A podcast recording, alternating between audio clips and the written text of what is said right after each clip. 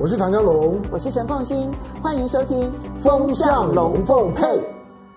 风向龙凤配，我是唐家龙，我是陈凤新，来带风向，我来跟风向，今天你晕头转向。好，今天呢，这个全世界最关注的一件事情，那就是。应拜登的要求，对，习近平跟拜登通了电话。哎，这个这很重要。对，这可是今年的二月份他们通完电话的。当然中间有参加过什么气候峰会，但是那个并不是说双。他们并不是双边的，而是一个共同的视讯会议当中呢，然后呢有同框，但是并没有通电话，嗯、而且这一次的电话通的是特别的突如其来。是，然后你要注意他的这个发布的新闻的方式。嗯。白宫先发布了新闻稿，简单新闻稿。对，然后接着呢，大陆的新华社有点是被动证实了这件事情。是，然后而且呢，从两边所公布出来的讯息呢，可以看得出来，确实是拜登所要求要通这个电话。是，那这里背后的中美之间的关系所出现的重大变化呢，我们当然要请到重量级的朋友们来为大家来解析。好，首先呢是赖以前赖教授。大家好，李泉啊，第二位呢是大家很喜欢的雷倩，主持人好，观众朋友大家平安。好，第三位呢是大家非常熟悉的郭正亮，嗯、阿亮，大家好。好，所以今天呢，我们就先来看一下啊，就是白宫先发布了新闻稿。嗯好，那你看到白宫的新闻稿上面很简单的带出了，就是双边通了电话，嗯、然后呢，拜登呢表明了，就是希望能够管控两边的分歧。嗯、他说有合作的，也有竞争的，我们要管好这一个分歧。他的简单的新闻稿之后呢，嗯、我们看到大陆的新华社就发布了两边通电话，就很完整了。对，就很完整了。嗯、新华社的部分呢。先是强调是应拜登的要求，所以呢，两边通了电话。然后呢，第二个部分呢，他就把习近平所说的所有的细节内容呢，包括了就是中美之间不应该有任何的对抗，这个对全世界来讲是不不好的事情。然后他也强调说，中美之间呢。并没有是否要合作的问题，嗯，只有如何合作的问题。好，必须合作，必须合作。好，那就请赖教授来剖析一下中美之间的关系，现在进入了一个新的一个阶段了吗？哦，今天的这个通话很重要，呃，因为美国拜登刚上来的时候，他所领导的团队。对中国大陆的整个战略，他说是三合一的战略。嗯，这个三合一的战略摆在前头的，第一个是叫做对抗，对抗，然后第二个叫做竞争，第三个才叫做合作。合作，然后他的所谓的这个对抗，他说是系统性的对抗。这个系统性的对抗是包括对中国大陆的政治制度也要对抗哎，连意识形态都要对抗哎。对，这个是系统性的、全面性的对抗。对中国大陆来讲，就是说你在开什么玩笑？啊，两个大国全面性的对抗还得了？好，这是他的三合一，第一个对抗，第二个他说是竞争。嗯，可是问题就是李显龙就告诉美国人说，哎，你的竞争是有前提的，你的竞争是只准我赢你输的这个竞争呢。这个全世界哪有这种竞争的规则？换言之，也就是说，美国不能败，中国必须输的这种竞争，这个太不健康了吧？那换言之，也就是说，美国怎么样保持它不能败的竞争？那就是不断的修改规则，修改到美国必须赢的这个规则。这个全世界也没有人这样玩的。然后第三个就是所谓的合作，合作就是我美国要你合作的地方，你就跟我合作；但是你要我跟你合作的地方，那免谈，因为我可能是对抗。那我们都知道，这种三合一的这种战略，在全世界来讲，这是霸权的这种直接的表现了。那你可以很明显的看到，在这一次啊，我觉得最主要的关键是在克里。克里的第二次到中国大陆的访问里面，中国大陆主管外交的重要的官员，不管是王毅也好，或者是杨洁篪也好，其实都向美国传达一个非常明确的讯息，也就是。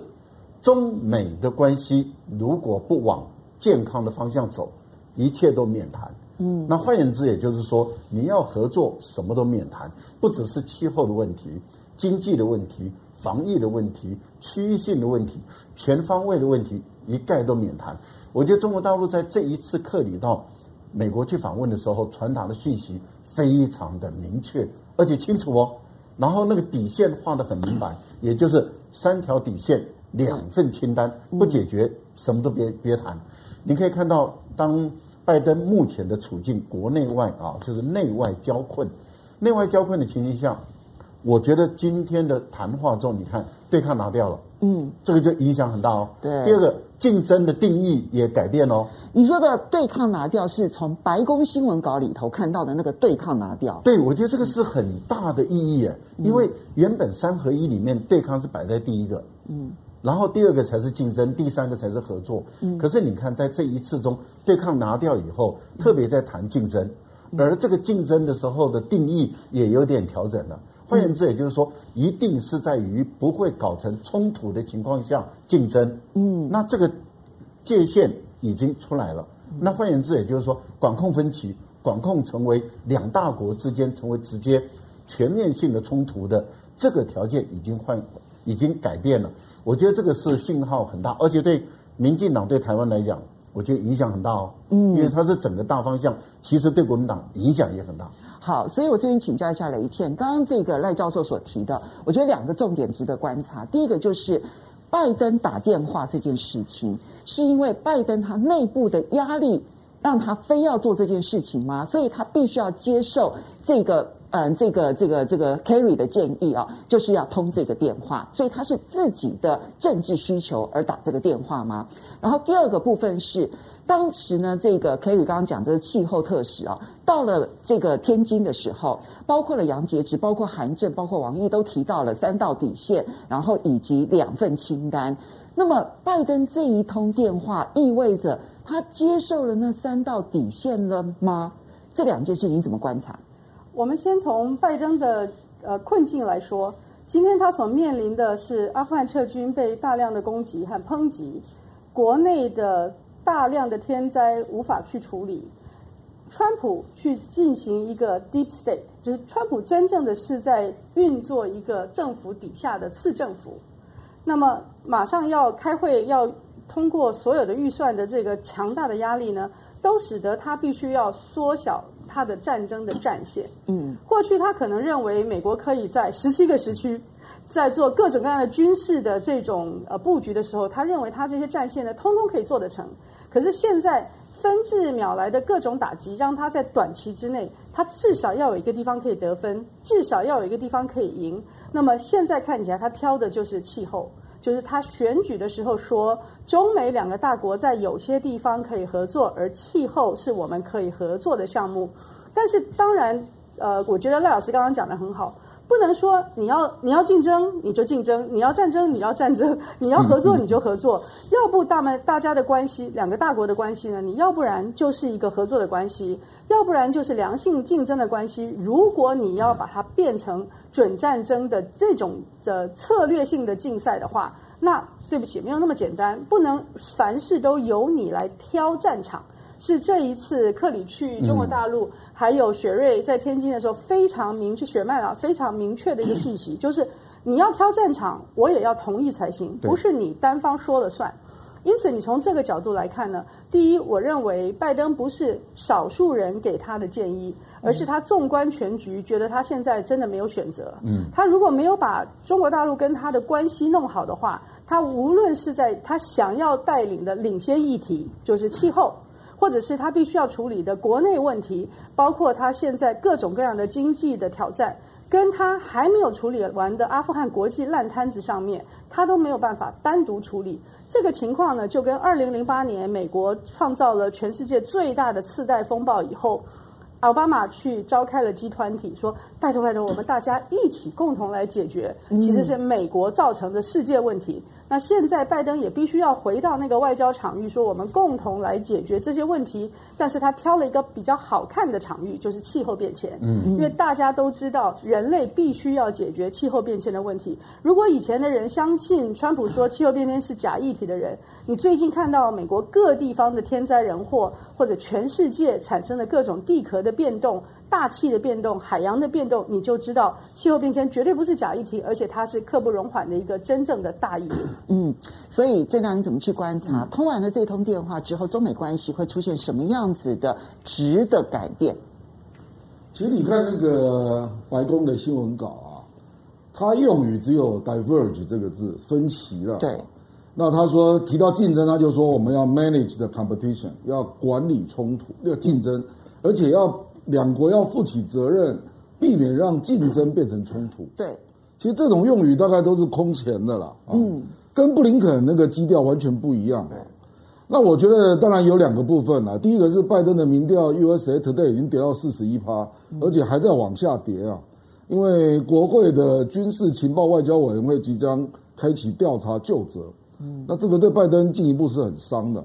所以他需要有一个很大的议题可以转移美国全国的聚焦了啊。那另外就是他在国际的联合上，我觉得他也得到一些挫折，比如说法国跟德国他也不愿意站队。嗯，然后新加坡跟菲律宾也表态不要站队，那你搞了半天只有日本、台湾跟印度要站队，还有澳大利亚，那你怎么搞呢？啊，所以等于就是我们所讲的那个挑战中国那个三个底线啊，嗯，包括社会主义体制啦，包括你要压抑它的和平发展崛起啦。还有对它主权领土的一些部分的挑战，我称为三不啦，就是不颠覆、不阻碍、不不不分裂，就是恐怕很难着力啦。嗯，那很难着力的情况，他只好退而求其次。事实上，不只是气候变迁，他希望他在气候高峰会继续能主导这议题了。我觉得还有更严峻的是，他的通膨，然后他没有办法继续印钞，他必须要处理。他对中国关税平均十九点三趴这个议题了，嗯，不然他没有办法在明年期中选举立刻让美国的中下阶层感受到经济变好。对，这个非常现实啊。那因为美国的平均关税是三个 percent，嗯，对中的关税是高达十九点三 percent，而且金额高达两千五百亿美元啊，嗯，所以这个大概是最快可以处理的议题，嗯，哦，所以我认为应该是方方面面。让他做出这个总的的一个方向的调整，所以有因为阿富汗而形成的国内外情势的压力，对不对？哈，你刚刚提到国会里头的这一个这个嗯外交国防委员会的那个听证会。你那是他的爱将布林肯要去上那一个受审台耶，啊、所以他的压力是非常的大的。而且昨天《纽约时报》那个 Brad Stevens 对已经直接写说那个布林肯应该下台了。这个是《纽约时报》的专栏作家哈，他是保守派的专栏作家，所以他本来当然是挺共和党，他他又表明说他这一次是支持拜登的，嗯，但是呢，他直接点名说拜登是失败的总统，而且说无论如何布林肯要下台才能够先解决拜登现在的困境。当《纽约时报》这样子点名布林肯下台的时候，你可以想象那个拜登所承受的内外压力，而且呢，对外的部分，其实那个领导的威信全失之外，对内的部分，疫情控制也是问题，气候变迁无法执行也是一个问题，然后呢，更严重的是通膨，现在成为拜登在执政的时候的大难题，所以。这一次的通电话，当然香龙其实一直主张说，中美之间的关系正在改变当中，所以通这一个电话，是否意味着那一个拜登上任之后的中美关系基调出现了戏剧性的转折变化？对啊，这一个多月我一直在在释放的，那当然这是我的判断。我一我我跟凤馨也在讨论，就我觉得中美最少在拜登初期的那个最坏阶段已已经过了。嗯，上个礼拜在在风向龙凤配，我们都在提到我我说我如果是拜登，我会非常清楚的知道，最近呢，当全世界秋风瑟瑟，拜登如果每天早上开电视看报纸，我告诉你，没有一句话对他是正面的。嗯。但是呢，这段时间所有的温暖呢，都来自中国。中国对他真的是呢，真的是温暖到到他会觉得热，他想脱衣服。你看，包括你在联合国里面，我都可以投弃权票。嗯，我都可以去成就你在联合国当中一个相对漂亮的退场，那不容易啊！我还我还拉着拉拉着俄罗斯啊！所以你认为联合国那个投票可能就已经是中国释出的橄榄枝，而美国很清楚的知道，这是他唯一能够接得到的一个橄榄枝。他当然知道那个那个那个是橄榄枝啊！然后再来像在之前的时候，布林肯，你看布林肯跟就不要说呢，不要说拜登跟习近平。布林肯跟王毅在三月之后也没有通话啊。嗯，可是你看最最近为了阿富汗的事情，布林肯要打电话一定找得到王毅。我说我我我开玩笑，我如果是王毅，最近烦都烦死，电话超多的。除了除了不用打电话给印度以外，通通都要都要打。你想这这些这这些都很重要，因为这些都都是让人家知道，就是我中国没有在扯你后腿。当你灰头土脸从阿富汗逃走的时候，我没有扯你后腿哦，我我尽可能的把你拱住。好，所以今天呢，今天的拜登的通电话，我觉得几个观察点，第一个。拜登的姿态很低，我告诉你，在所谓的三条三条底线两个清单里面，我认为拜登今天的讲话，如果从新华社的版本，拜登已经回应了那三条底底线。对，不颠覆的部分其实看起来已经回应了，不阻碍的部分我们还可以以观后效，是不分裂的部分也可以看。没有错，他不分裂部分，他特别强调，他还是就就是说，美国没有要要要去挑战或改变一个中国的原则，台湾必须要记得这一个的这一点，因为那个跟台湾是有关的，所以他已经回应了这三条底线。拜登在今天姿态很低，我认为他今天的姿态是来卸票的，感谢你这段时间你来对我拜拜登的支持跟包容。当大家都在骂我的时候，只有你对我是温暖的。第二个，他们毕竟两个人从二月份通话之之后，双边的对话已经中间已经空了六个月的时的时间，大家都在都在关注，就是说可能习拜会都没有了吧？但是之前我们有讲过，我认为习拜会在路上了。嗯，那你现在看到了今天的通话，大概可能会让你更笃定认为习拜会在路上了。嗯，但是今天两个人通话的内容，会让你可能更清楚的感觉到，拜登时代的对中国的政策，可能已经开始出现了修订版。嗯，就是二点零版的对中国的政策，可能可能出来了。那它会产生一种尴尬，就就是。呃，尴尬的并不是那些原来不跟着拜登走的，比如说菲律宾啊、越南啊、新加坡啦、啊、波兰啊这些国家，你不觉得这些国家最近动作都很怪？嗯，等一下我们会好好来谈。这些国家的动作都很都很怪，这些国家的动作就是理论上来讲，我都已经派我的副总统、派我的国防部长、派我的国务卿都到你这里来拜访了，可是他就是不跟着走。嗯，那你会觉得这些人，但但这些国家不会尴尬，因为后来发现原来你转弯没有打方向灯，幸好我没有我没有跟在你后面。可是问题是，今天拜登的这个通话所表现出来的那个态度，会让最近跟着他的国国家接下去一定会有愤怒反应。我认为包括日本，日本日本从从今年菅义伟以来，菅义伟都都已经滚了。嗯，可是你看到菅义伟以来，跟押押宝在美国上面，完全跟美国团爆。更尴尬的是印度。等一下。香龙，我我稍微的有一点不同意见。日本从来不会尴尬。日本在美国不打方向灯转弯的时候，他们会立刻跟进。对了，日本从来不会愤怒，对美国从来不会愤怒。他们他们因为他们认为认为中美中美对抗那个必须要选边的那个时代到了，所以这些国家其实都在政治上面来讲几乎做了清楚的选边。那我所谓的尴尬是这一点，就是他要如何去面面对。其实本来在。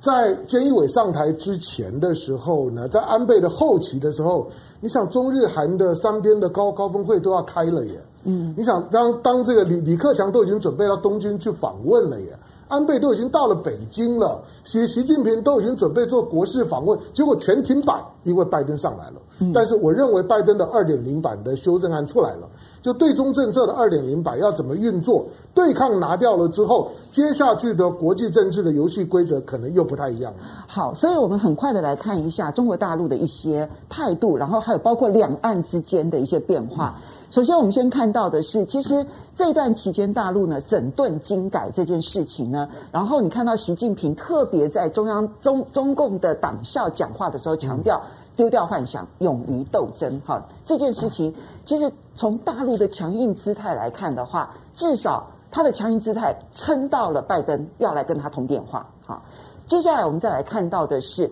两岸关系会不会出现一个很微妙的变化？这是两岸企业家峰会。过去我们或许不注意这件事情，因为两岸的不管是海基会啊，各方面的沟通是很顺畅的。但是当两岸海基会完全无法沟通的时候，两岸企业峰会变成了可以接触的最高层了。那么这个企业峰会呢，在台湾的创会的会长是萧万长。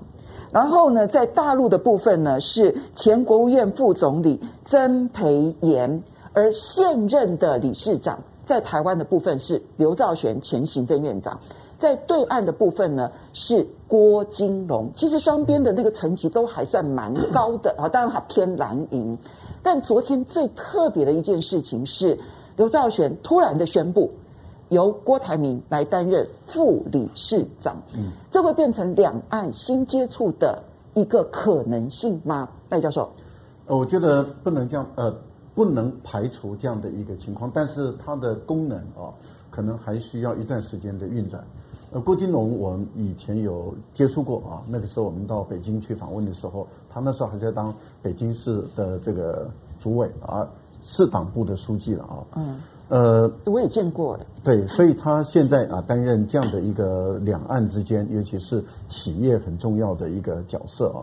但是郭台铭的一一个问题是在于，由于他在啊去年选举的时候啊，他对于大陆的一些态度有一些改变。那他的一些改变中，在大陆也引起了一些关注。嗯，尤其是大陆的不只是政界、商界或者是民间，对郭台铭的大陆的一种态度，其实是有很有不同的一个解读跟不同的观察。那现在郭台铭又回过头来要扮演两岸之间企业界的桥梁的一个啊副理事长这么重要的一个位置，那当然这考验的郭台铭本身的一个政治的手腕，也就是说他在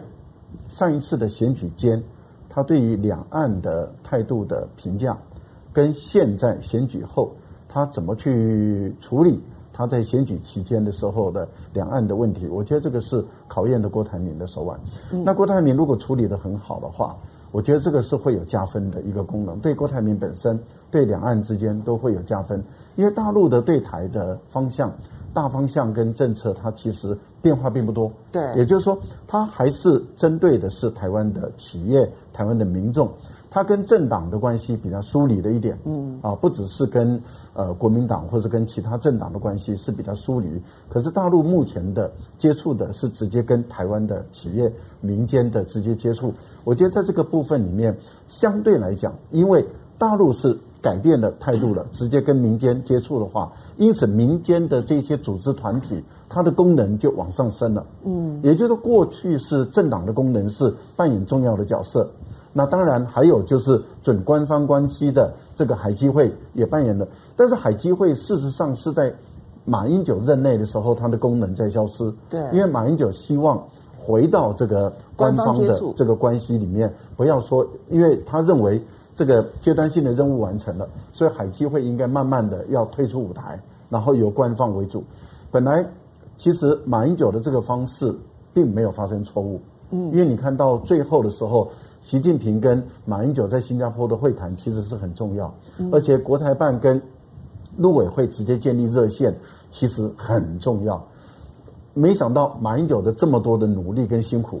都被蔡英文一手推倒了。嗯这个坦白说，对我们在旁边观察人来讲，我们觉得太可惜了，因为你好不容易从海基会一直到陆委会这么重要的一个平台，竟然这么轻易的就把它推倒。啊，那现在的情况是，大陆整个调整对台的政策的时候，那就以直接以民间为接触的对象，因为政党的功能，你看本来的海峡两岸论坛，它的功能也在下降了嘛。那现在直接跟民间的一个对谈的过程中，我们看到民间的组织它的重要性跟功能，当然就会浮上来啊。那以目前的两岸关系来讲，反而民间的组织跟啊，它会比政党。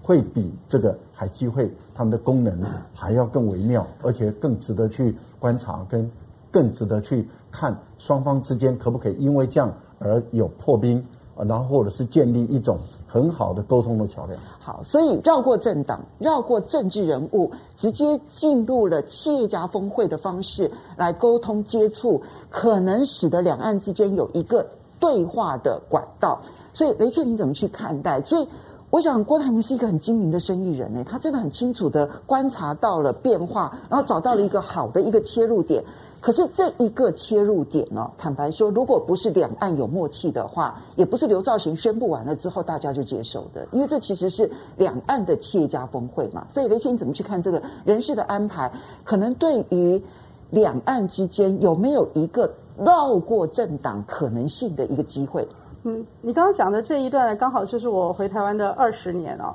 所以我们仔细看这个两岸发展的三阶段，跟我们前面讲中美开始进入新阶段呢，是可以做对照的。嗯，那么刘兆玄当然是马英九的第一任的行政部门的总负责人。所以说，这背后是马英九、刘兆玄、郭台铭啊，这个、嗯、这个路径非常清楚，因为他忽然被提名，在在场的李监事其实并不知道。对。那刘兆玄的个性，我们通通知道，不是会做这么突兀的事情的。对对。所以马英九、刘兆玄、郭台铭这条线，大家要把这个脉络呢，可以拉得起来，是非常清楚。那接着讲说三阶段，第一阶段就是民进党第一次执政的阶段，一开头。陈水扁还说四不一没有，维持两岸现状，对美国跟全世界有一种基本的稳定性。在他选第二任的时候，因为贪腐已经逐渐的浮现，所以他大量的用族群跟两岸对抗作为他选举。在那个时候选完之后，连战先生开启了两岸的真正的新局面。对，之前呢就只有第三轨民间的智库的第三轨。连战先生二零零五年去中国大陆，我们说的是世纪握手。那我们说的是联胡会，大陆上就是说胡联会啊。在他们握手之后呢，其实原来当时的规划是要有两个论坛，一个是和平论坛，一个是发展论坛，所以混起来叫做和平发展路线。和平当然是要去讨论两岸最终的解决方案。那发展当以和平为主轴。那发展论坛呢，就是在那个之前有没有其他的在经济上或其他上面的合作发展的可能性？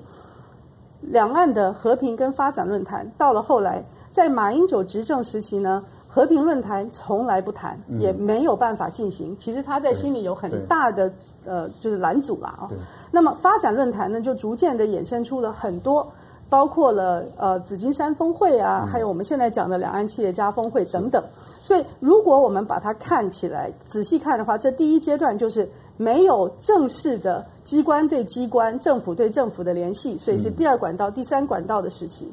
到了马英九执政时期，至少在他的主政的期间，由赖老师刚才分析，各位可以看到。这个陆委会的功能变大了，所以两边的直接协商，政府对政府制度性协商，两边签订的制度性的协议也成为了常态。所以第二时期中间呢，你原来的第一轨跟呃第二轨跟第三轨，当然就逐渐的不重要。是民间的智库的这个被付付委托的这些机构，通通都不重要，因为你直接就制度性协商了。到了民进党的第二次执政，两岸成为了一个比较紧张的状况的时候。不但是第一轨没有，第二轨、第三轨也逐渐的产生了一些质变。对，好，所以我觉得我们都很清楚的看到这些基金会或者是人员他们的重要性。有取决于政府间的关系，只要政府间的关系是紧张的，那你就必须要依赖第二轨、第三轨这些还认为两岸必须要和平、还认真努力推动和平发展的人，就必须要去扮演他们的角色。那现在两岸有空前未有的紧张，包括了美国在运用台湾作为他跟中国大陆前一阶段直接对抗的重要棋子。那现在呢？如果我们认为八月十五号阿富汗撤军是一个分水岭，是一个转捩点的话，或许台湾不会这么容易的被推入一个机呃军事上面的一个冲突的可能性会减少。但是第二轨、第三轨必须要承担起。开启对话，开启沟通，然后使得两岸关系呢回到它原先所设计的和平发展两条脚走路的那个正确道路。那么现在当然每一个人事布局都很重要，可是我们也要看看它背后这些人是不是能够真正的起到重要的影响力。好，所以正亮，其实你对大陆的这个政策方向很熟悉哦。昨天这个人事安排，他固然是台湾的人事安排，但我觉得对岸不可能不知道哈。那第二个呢是拜登跟这个习近平要通电话，他也不会是今天上午习近平才突然接到通知，他们恐怕都已经酝酿非常的久。所以在中美关系会出现变化的同时，两岸关系开启了一个可能的对话管道，有没有它的意义在？我觉得蔡政府跟这个两岸关系啦啊，我们说急剧恶化紧张，事实上是跟川普从二零一八年之后开始，就是搞中美博弈开始的啦，急剧恶化。事实上，二零一六蔡英文的那个就职演说不是有补考吗？对，那个时候气氛还没有那么差啦。对，真的是跟川普上来之后有关。题目一直没有答嘛？是啦，因为 因为他不会一直没有答，因为他认为他有做部分的处理，可是。北京还是没有办法接受嘛，哈，所以我觉得，因为坦白说了，已经恶化了三四年了，哈。那在而且在中美的那个博弈的大架构下，除非美国有明显的修正，哦，比如说，我比如说贸易战那个关税有做大幅修改，那台商才有可能重新布局嘛。嗯，那第二个是科技战、金融战，如果这些架构都没有变啊，你台湾还是受制于美国，它比如说科技制裁啊，那半导体的供应链呢、啊，还是一样制裁啊。哦，所以我是觉得坦白说了，就是除非。我觉得，因为台湾毕竟小嘛，所以基本上他还是会看美国到底修改到什么程度啊，然后才有跟进的可能啊。比如说，你可以看到那个，比如说那个郭郭台铭他当顾问的那个两岸的产业的共同标准，对，那这个就是科技产业嘛。对，这个美国如果没有动，台湾是不可能动的了。嗯，这个很现实了啊。嗯、哦，所以呃，比如说还有另外，比如说。美国现在跟中国大陆也在吵这个金融的问题嘛，嗯，比如说中国大陆能不能去美国上市，嗯，然后有它的审计各种规定啊，对，哦，比如说外国法人的问责法等等啊。事实上，美国最近索罗斯还跟那个 那个黑石集团吵起来了，贝莱德对，在《华尔街日报》公开就开始吵了。事实上，美国内部也非常的分歧了。那台湾目前曝险在中国大陆的金融的金额是一点四兆。台币了啊，那这个问题事实上也有些人会从正面角度，也有些人会从负面角度去看，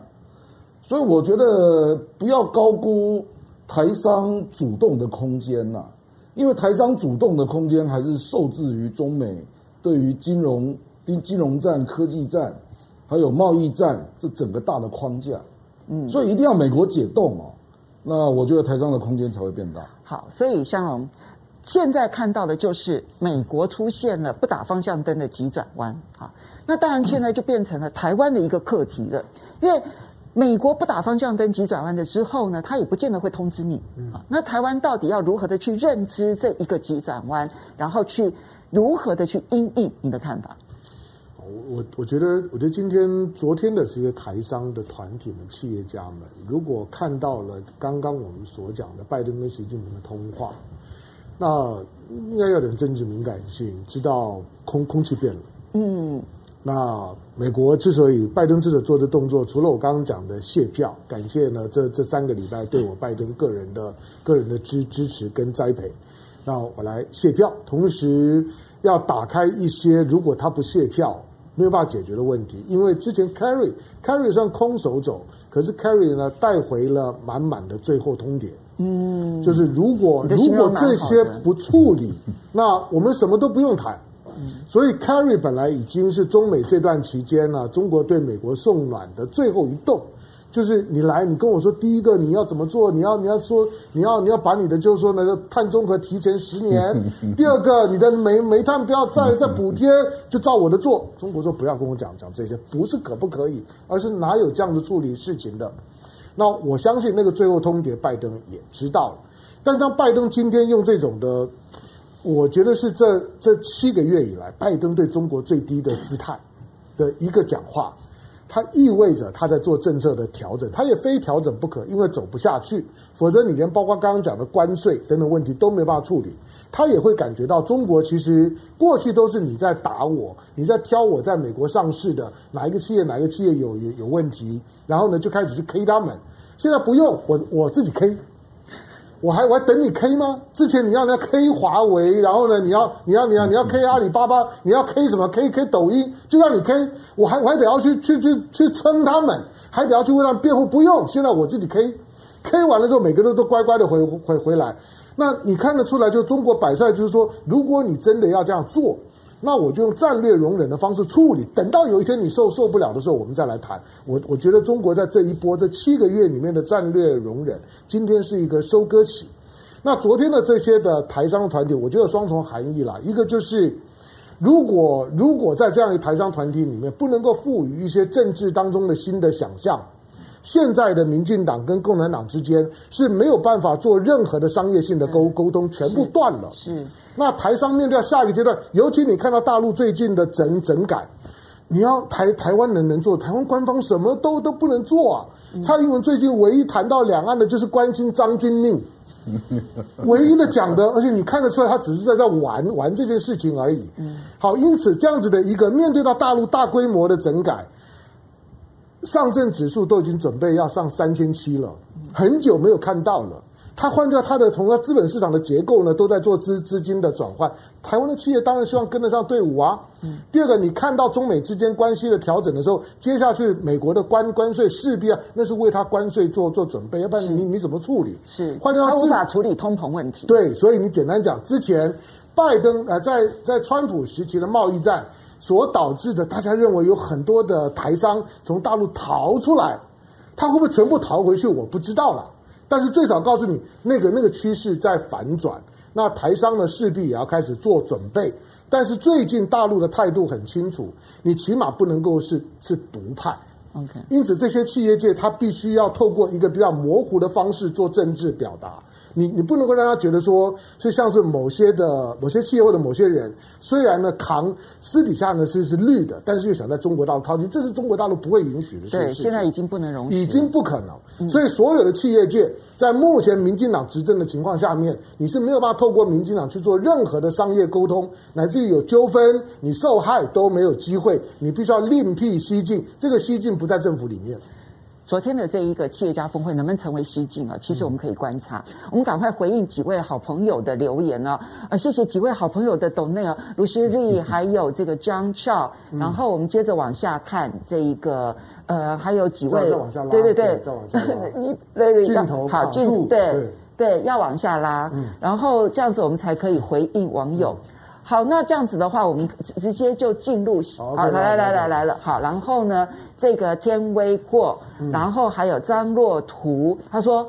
张若图很快的就说哇，这个阵容实在是都 爱，我我也爱，我也爱。呆萌说支持赖教授，然后 C H Z 说很久没有看到三位。合体了，然后这个猫店屌老板说，再把介大使邀请进来就是天团了，这样子是 他们说是不合的，你要知道。对，然后还有这个优优厚民主选举说，赖月谦还是比较专业的，然后比较喜欢他有，然后有凭有据，符合逻辑。无色真人说，香龙一直是偶像派，帅呆了。然后林子说，今天的嘉宾给力哦。那么赖教授午安，雷倩女士午安，阿亮午安。这样子，他说阿亮是唯一民进党里头客观事实评论的民进党员。对，所以他已经 快快被开除党籍。好来，然后这个空夫之呃之类，然后他说严重建议五个人就一个小时怎么够呢？当然不够啊，说的太好了。两个小时，希望能够有所调整。好，那哎，这这个是给制作单位很重要的一件事情。哈，哦，万金油说，这个中国从来不怕竞争，我们能够在你的规划里打败。你好，我们现在回到下一个话题啊。那么我们刚刚提的是中美之间的关系出现了调整，而这里面的调整跟拜登他所碰到的内外的这一些这个困境其实有很大的关系。那对外的部分，我们现在看几件事情啊。第一个，我们现在来看的是金砖五国啊。金砖五国呢，在今天呢发表了一个新德里声明，而在这个新德里声明当中呢，重点就是放在。防止阿富汗成为恐怖主义的温床。现在印度啊，对于要如何介入阿富汗议题上面找不到着力点，终于在金砖五国的情况之下找到一点点着力点，那是必须要有中国大陆参与的情况之下。好，第二个部分呢，我们再来看到的是越南。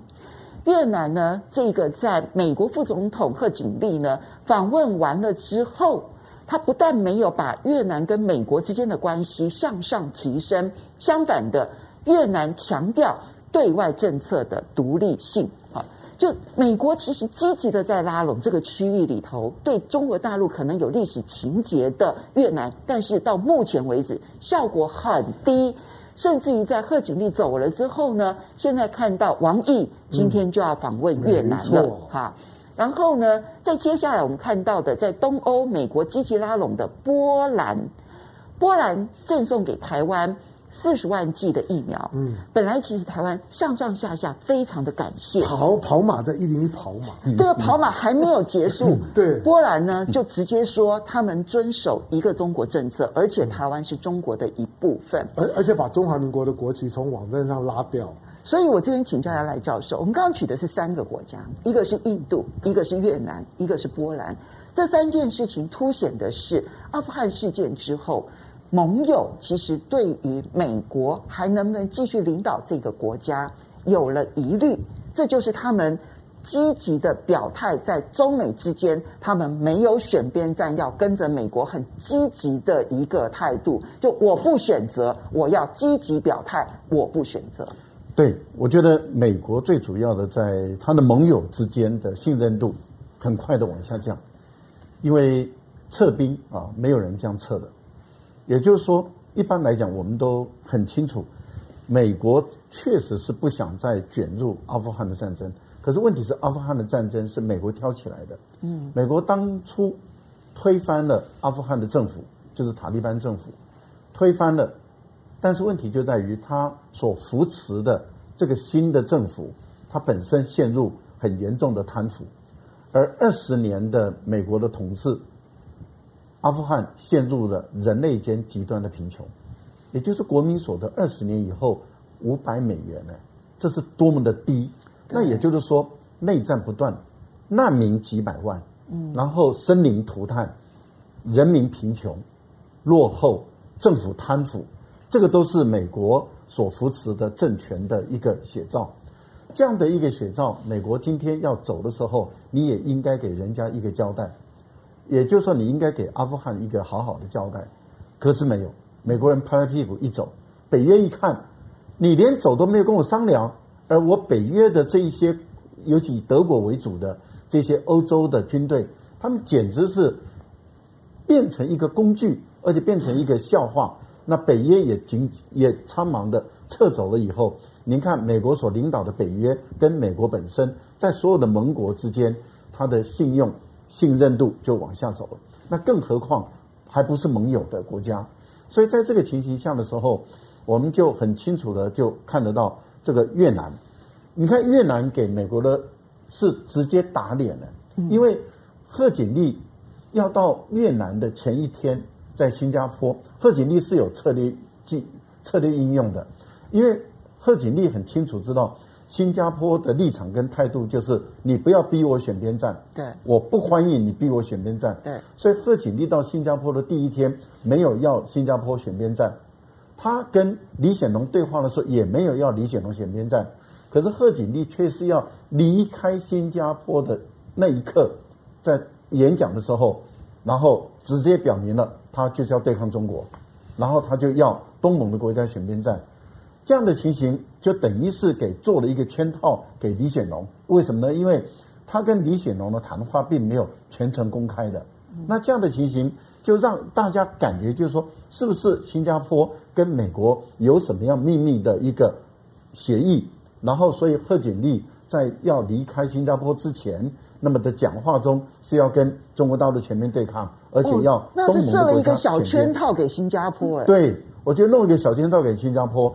但是我觉得在这一次的情形，越南却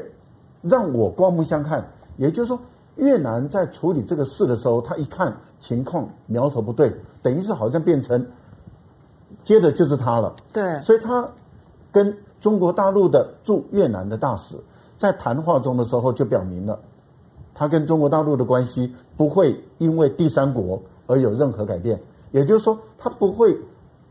跟第三国联合起来对抗中国大陆，我觉得这个就直接给贺锦丽就打脸了。嗯，你看，而且他在最后跟贺锦丽的谈判里面，他还让贺锦丽承认越南的政治体制，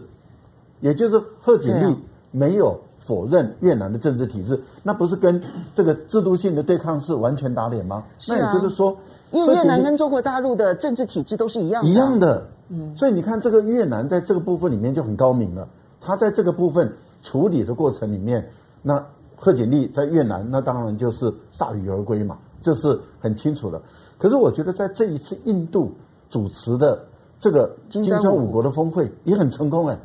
因为印度这一次的议题中，你看他们后来的联合声明啊，他们的共同声明中，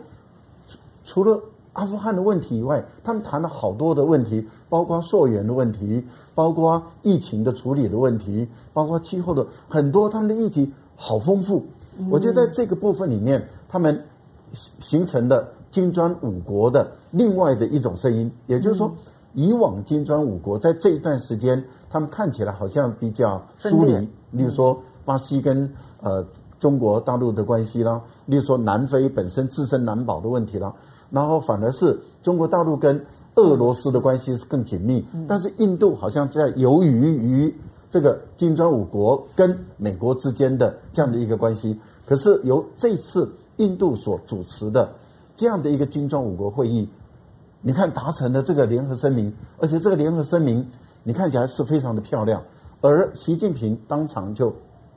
发出声明说，下一次的金砖五国在中国大陆办。呃，如果疫情控制得好的话，这五国的领袖应该都会到大陆去。我觉得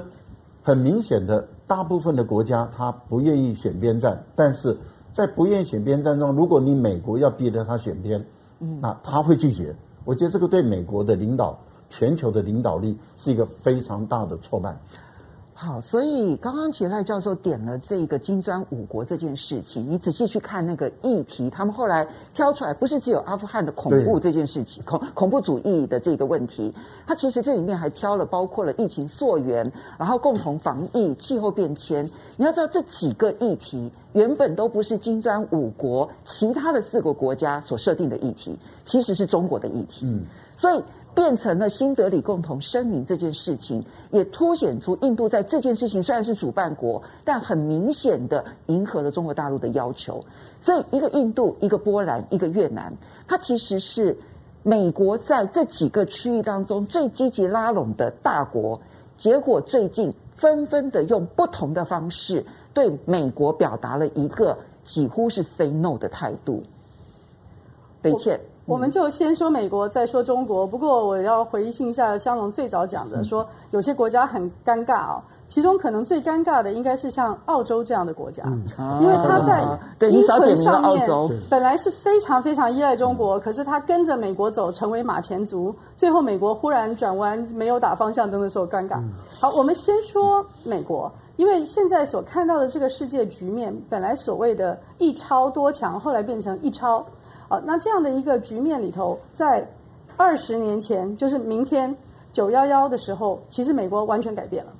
就是九幺幺打败了或者打破了美国人和美国制度里面的牢不可破的安全感。从那个以后，从反恐开始，美国已经转变了他的态度，包括从九幺幺之后，用反恐之名呢，在九个国家发动战争，在。我们刚刚说的中东这边，几乎每个国家都跟美国有关系。同时，也因为反恐，它使得巴基斯坦去支持巴基斯坦的 ISI 去发展了塔利班。那现在在阿富汗又重新回去，塔利班要执政。所以九幺幺其实是美国这一个世界霸权的重要的转捩点。它基本的安全感改变了以后，它在国际上面呢，一边是用军事上面做各种各样的围堵。另外，就保护它的本土安全。另外呢，在金融跟所有的经济秩序上面做了大量的制裁。那这同时，它也建立起了在金融上面的一个围堵的牢不可破的樊篱，就是用反洗钱、反资恐、反武扩，就是武力扩张啊，武器扩张这三个主要的理由，去建立了全球的监理制度，让几乎每一个国家的金融都要对美国完全开放。那么这样的一个美国继续维持他在全世界老大哥的地位，如果他对其他的人是善意的，那恐怕还有很多人是说：好吧，那我就继续跟着你走，因为毕竟是二次世界大战以后就有的一个大结构。但是当他开始产生了一种任意性的不善意的时候，那么是不是其他的人也需要去为自己的利益去做一些考量？那这就是阿富汗八月十五号的一个转折。那我们现在接着讲中国大陆。中国大陆在这一次的金砖五国的这些这些议题里面，你可以看到有些固然是中国大陆所希望主导，而且在全世界上已经有重大贡献的。譬如说，在整个病毒的基因定序，是中国大陆的科学家在最短的时间中间把基因定序送到 WHO，让其他的科学家可以继续往前去研究。那还有他在呃武汉的处理，当时大家。一片哗然的说：“怎么可以去违背大家的人权？可是你现在发现，是不是更多的地方要用这种方式才能够做到第一阶段的 containment 围堵和第二阶段的 mitigation 减灾？所以说，在这些部分呢，表面上看起来是中国大陆的议题，但是你仔细去看看，是不是这些国家本身都非常重要的议题？没错。也就是说，金砖五国，巴西、印度都是疫情极为严重的国家。俄罗斯也。今天他要去靠俄俄罗斯，毕竟自己还有 Sputnik 啊，他自己有一定的医疗的。俄罗斯还有自己的疫苗。对对对。可是巴西跟印度根本就是一发不可收拾。那。美国老大哥如果能够很有效的支持帮助他们的话，也许他不需要去另谋发展，他就按照过去的这种国际的惯例呢就接受了。可是现在显然的，美国老大哥并没有顾虑到他的死活，所以这个议题是巴西跟印度非常在乎的。那印度也很在乎在阿富汗之后的区域局势。现在看起来，巴基斯坦、中国大陆、俄国跟北边的三国呢，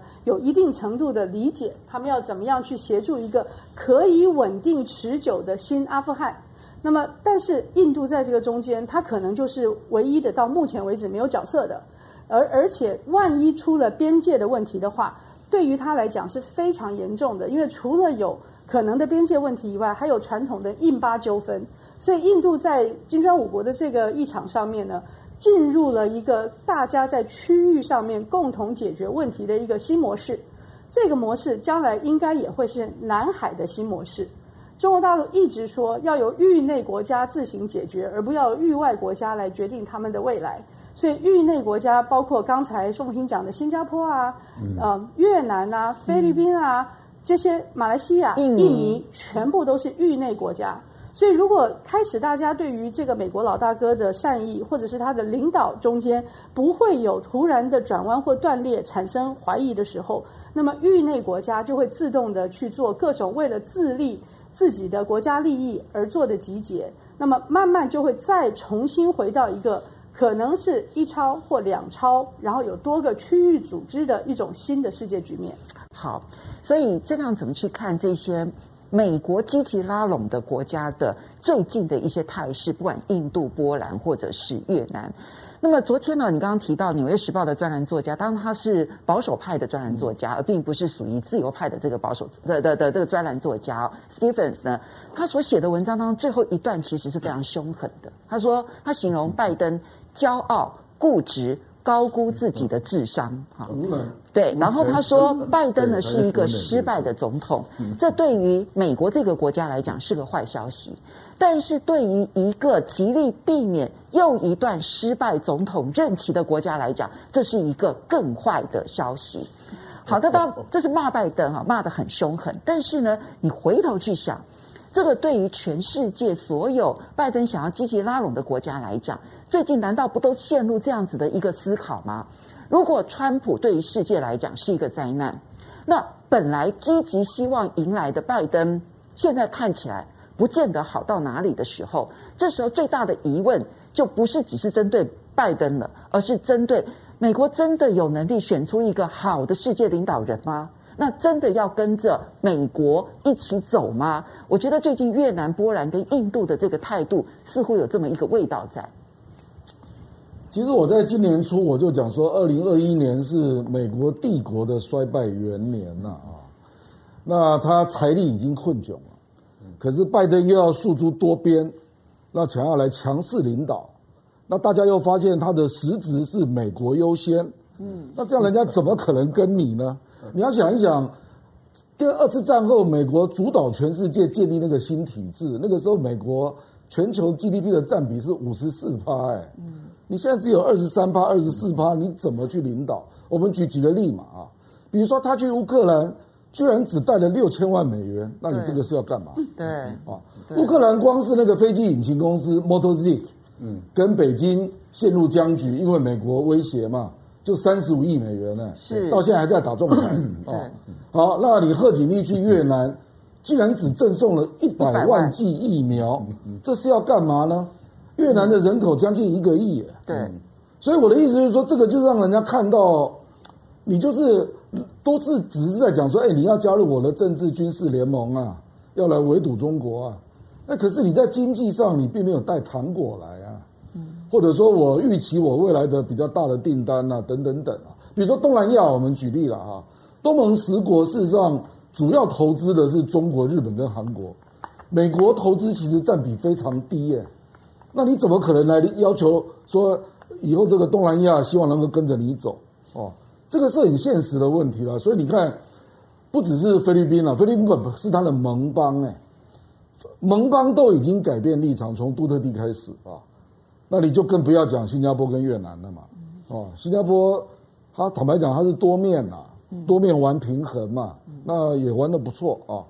那越南就是直接表态了嘛，所以我觉得这个恐怕就是美国未来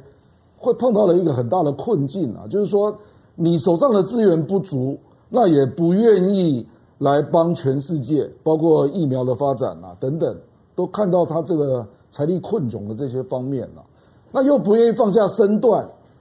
啊，不要那么明显搞美国优先，搞双标啊，比如说你现在批评阿富汗塔利班政权。有种种伊斯兰的保守现象，那请问沙乌地阿拉伯不是这样吗？啊？他们的立法是一模一样的，所以都是 Sharia 嘛。所以我的意思说你，你你不要到处玩双标嘛，因为现在人家越越看越清楚啊。所以你如果没有足够的资源，那硬要要搞多边，然后说军事政治体制你要当老大哦，我觉得这个恐怕越来越多国家会看到务实的一面了，怎样对自己的国家比较有利了啊？嗯所以我觉得这一条线拉下去啊。其实到年底的民主高峰会啊，这个倒很值得观察了啊，因为民主高峰会基本上还是一个冷战概念，是，他还是想要用政治一个意识形态，然后把这些国家把它框在一起啊。可是这个东西除了既有的，比如说日本、韩国啦、印度啦，还有欧洲的部分国家啊，你如何扩散，让全世界认为是一个更值得追求的目标，而不是相对于就是和平跟发展。我觉得这恐怕对美国未来要领导世界会是一个很大的挑战。所以刚刚郑亮所说的香龙，其实看起来呢，他认为美国这件事情啊，就是他的盟友跟美国之间那个尴尬状况，其实并不是克布尔时刻所决定的，并不是阿富汗的撤军决定了这一些盟友国他们的犹疑态度。而是呢，当美国的实力开始衰退，然后但是呢，他想要领导世界的时候呢，包装的是一个美国优先的政策的时候，那你可以以美国利益为主的一个美国优先，那我为什么不能够只重视我自己国家的利益？所以波兰的选择、越南的选择、印度现在的这个态度，它有它实质上面需要的改变。所以这件事情长远来看的话，后续要怎么去观察全世界各国的一些选择，或者是世界局势的变化？这是这是非常大的事情。这个当然，因为其实拜登拜登跟习近平通话在告诉我们，就是说从美国开始用贸易战跟中国开始对上了之后，其实他双方都有受伤了。嗯，可是中国因为在防疫上面做得很好，所以你总体看一下，美国伤的比中国更重。重到就是说他必须要来喊停，否则他接下去内部问题难解。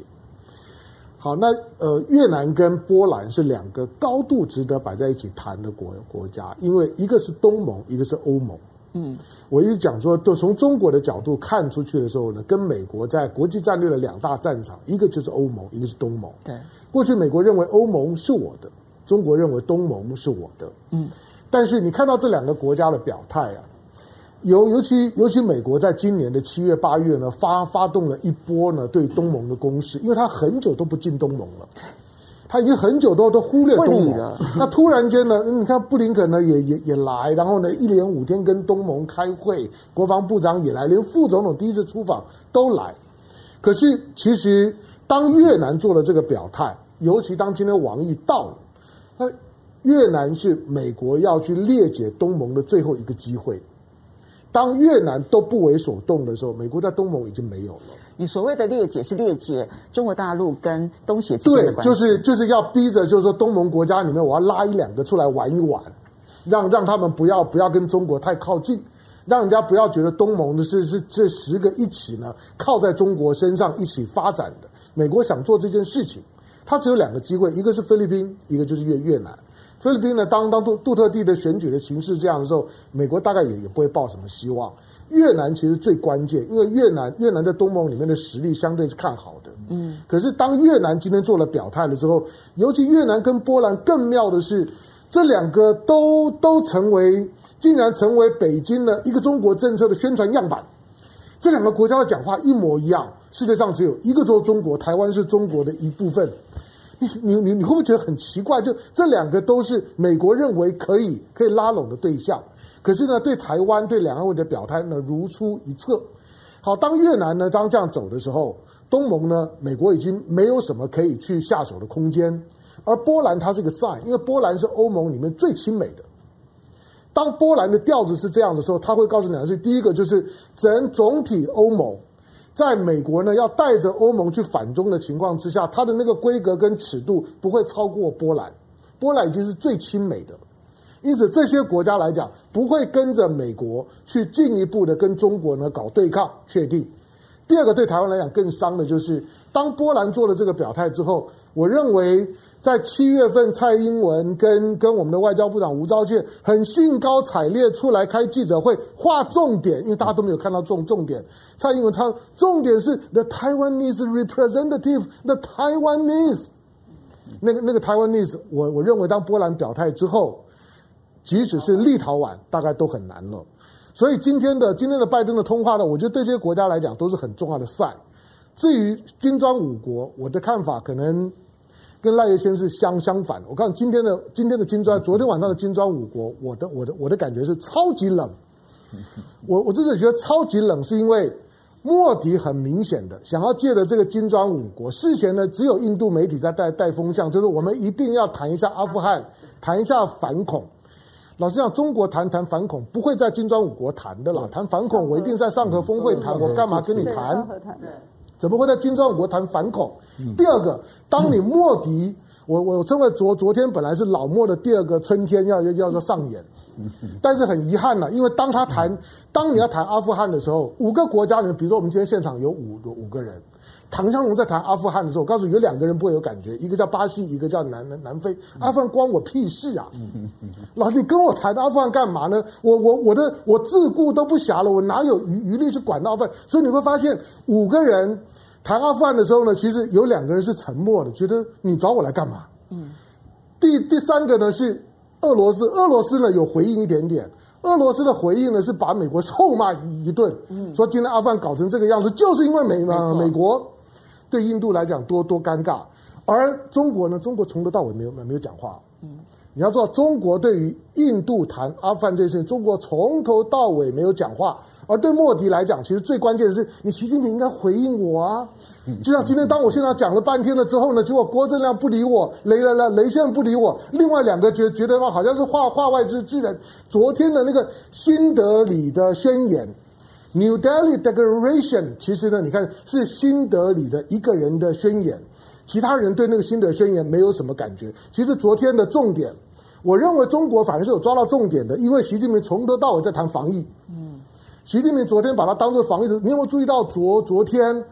拜登跟习近平，中国和美国同一天把焦点摆在疫苗上面。拜登说我们要借着联合国大会开一个全球疫苗大会。是。而习近平也说呢，接下去最重要的是全球疫苗的分配，是那个是重点。他也在告诉你，习近平根本就没有回应莫迪。所以呢，莫迪昨天开的这个会议，其实你会发现国际的媒体、大陆的媒体超级冷，没有呢任何细部的分析，中国没有任何的回应，除了习近平的官方讲话完了之后，一切就结束了。好。我们时间其实已经超过了，但是我们很快的回应。谢谢几位好朋友，包括了听晃，谢谢你的董内，然后呆萌，谢谢你的董内，然后这个虚荒物他说台版的无梗联盟出现了，好，大家非常喜欢今天的这个所有的来宾的组合，一万八千人。哎，对我我希望我希望下次还有机会能够凑到这这些组合，因为你要知道大家都他们都非常的忙碌。他们是不不合的，你要知道。乱讲。好，因为时间的关系啊，我们要呃时间的关系，我们没办法一一的回应，包括了这个 Joan，谢谢你的这个抖内，然后这个是 Erno Tarlum，谢谢你的抖内，然后 Jeffrey Lee，谢谢，然后 Wei Chen，谢谢，谢谢大家，然后时间已经到了，所以我们要跟大家 say 拜拜，拜拜，下个礼拜同一时间再见喽，拜拜，拜拜，Yahoo。